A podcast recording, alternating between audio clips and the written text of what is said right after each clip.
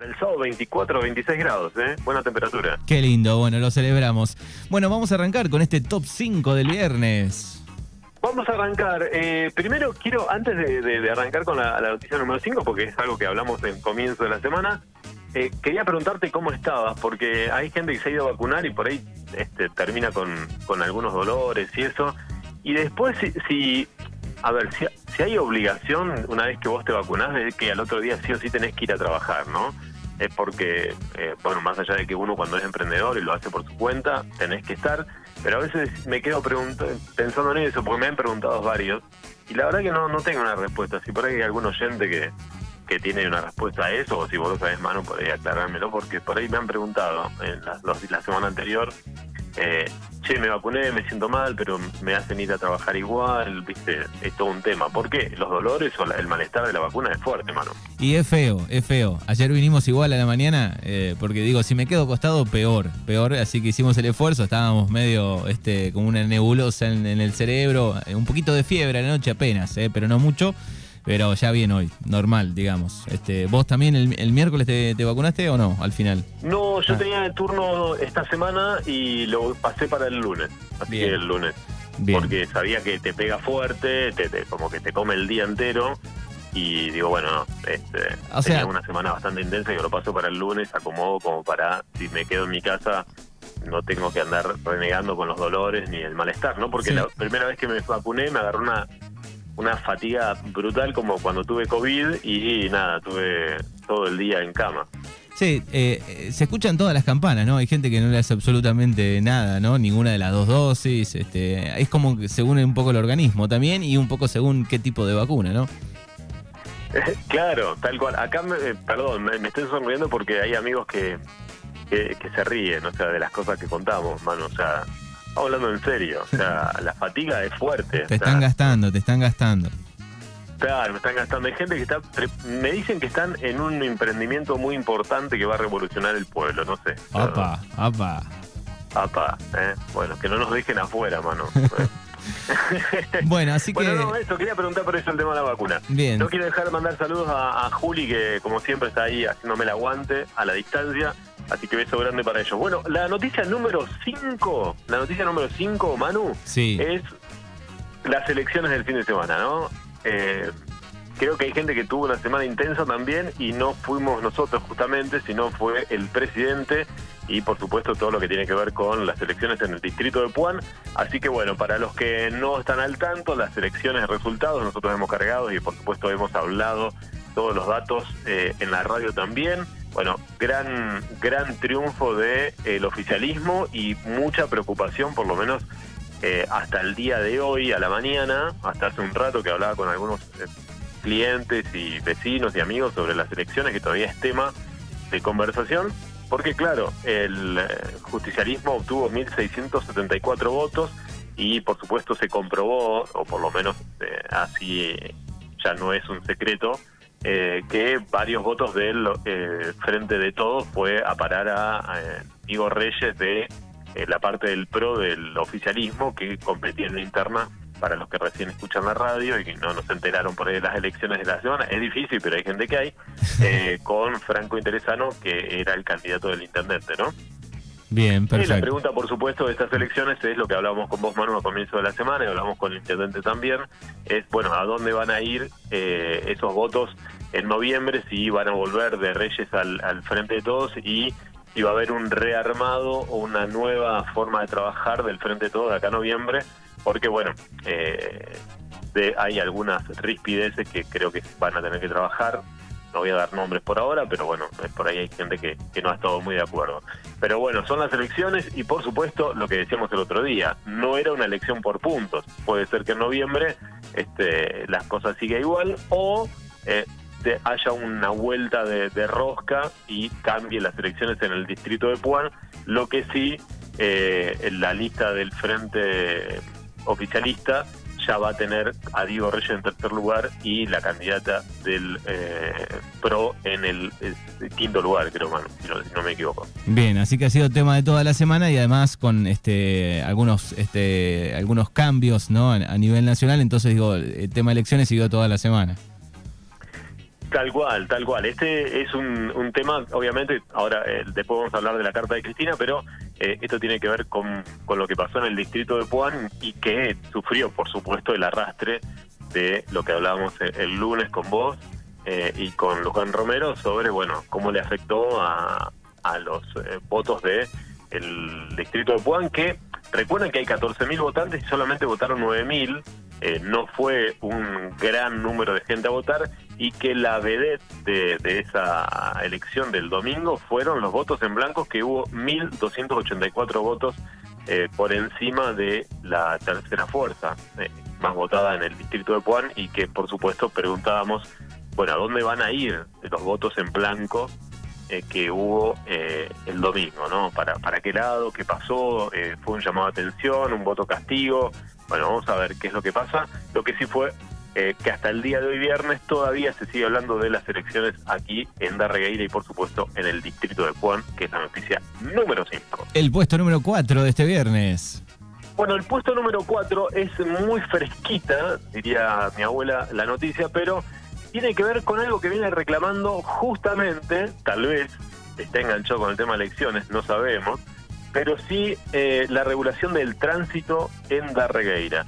Eh, hay una reunión entre concejales y eh, responsables del área de tránsito porque se está trabajando una regulación de, valga la redundancia, del tránsito en nuestra localidad. Vamos a ver qué pasa, ¿no? es algo que se viene reclamando hace mucho.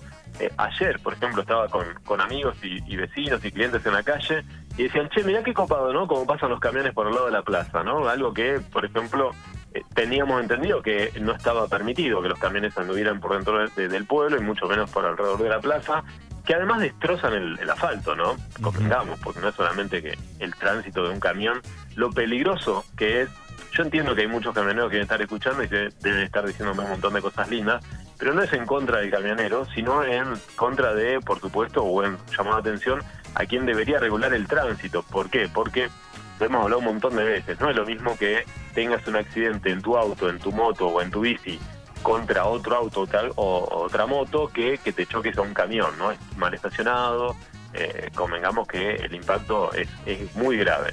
Y lo que no sabemos qué pasa con eso. Y por supuesto también el tema de, eh, bueno, el, tránsito está un poco descontrolado en la regueira y algo que se viene reclamando. Vamos a ver qué pasa, pero es la noticia número 4. Me agarró un déjà vu con eso. Puesto número 3. sí, no, es, es algo que hablamos todos los años y todos los meses, pero siempre estamos igual, ¿no? La noticia número 3, Manu, fue noticia a nivel sexta sección y tiene que ver con lo que pasó hace un tiempo en Puan, que condenan a una pareja que protegía las plantas de marihuana allí en la localidad de Puan con un cerco electrificado. Eh, a esta pareja le dieron, eh, ambos son de Puan, y recibieron penas de 5 a 2 años respectivamente.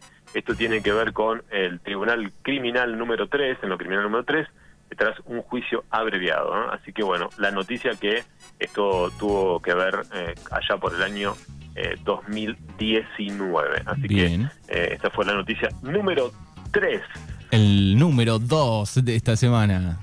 Bueno, la número dos eh, tiene que ver justamente con, eh, no sé si es la número dos, pero sí hoy ocupa el segundo lugar en nivel de poder en la República Argentina y es la carta que publicó ayer la vicepresidenta, expresidenta por dos mandatos consecutivos, Cristina Fernández de Kirchner, y eh, esto tiene que ver con muchas especulaciones. ¿Qué pasó? ¿Hay interna? ¿No hay interna? Cristina siempre ya este, venía diciéndole al presidente algunos cambios que tenía que hacer. Si ustedes recuerdan, nosotros lo hemos comentado varias veces. Lo que sí queda en claro que, este, bueno, eh, por supuesto, eh, acá se está poniendo eh, el, a ver, el punto sobre la sí es que tendría que ver con Cristina y en realidad el verdadero poder no es Cristina, ¿no? Estamos hablando que los poderosos no, no justamente está dentro de lo que tiene que ver con el ámbito de Cristina, sino en otros lados. Y bueno, vamos a ver qué hace Alberto Fernández, ¿no? Porque después de las elecciones, la tremenda derrota que tuvo el fin de semana, salió muy tranquilo, dar declaraciones, como que eh, no había pasado nada.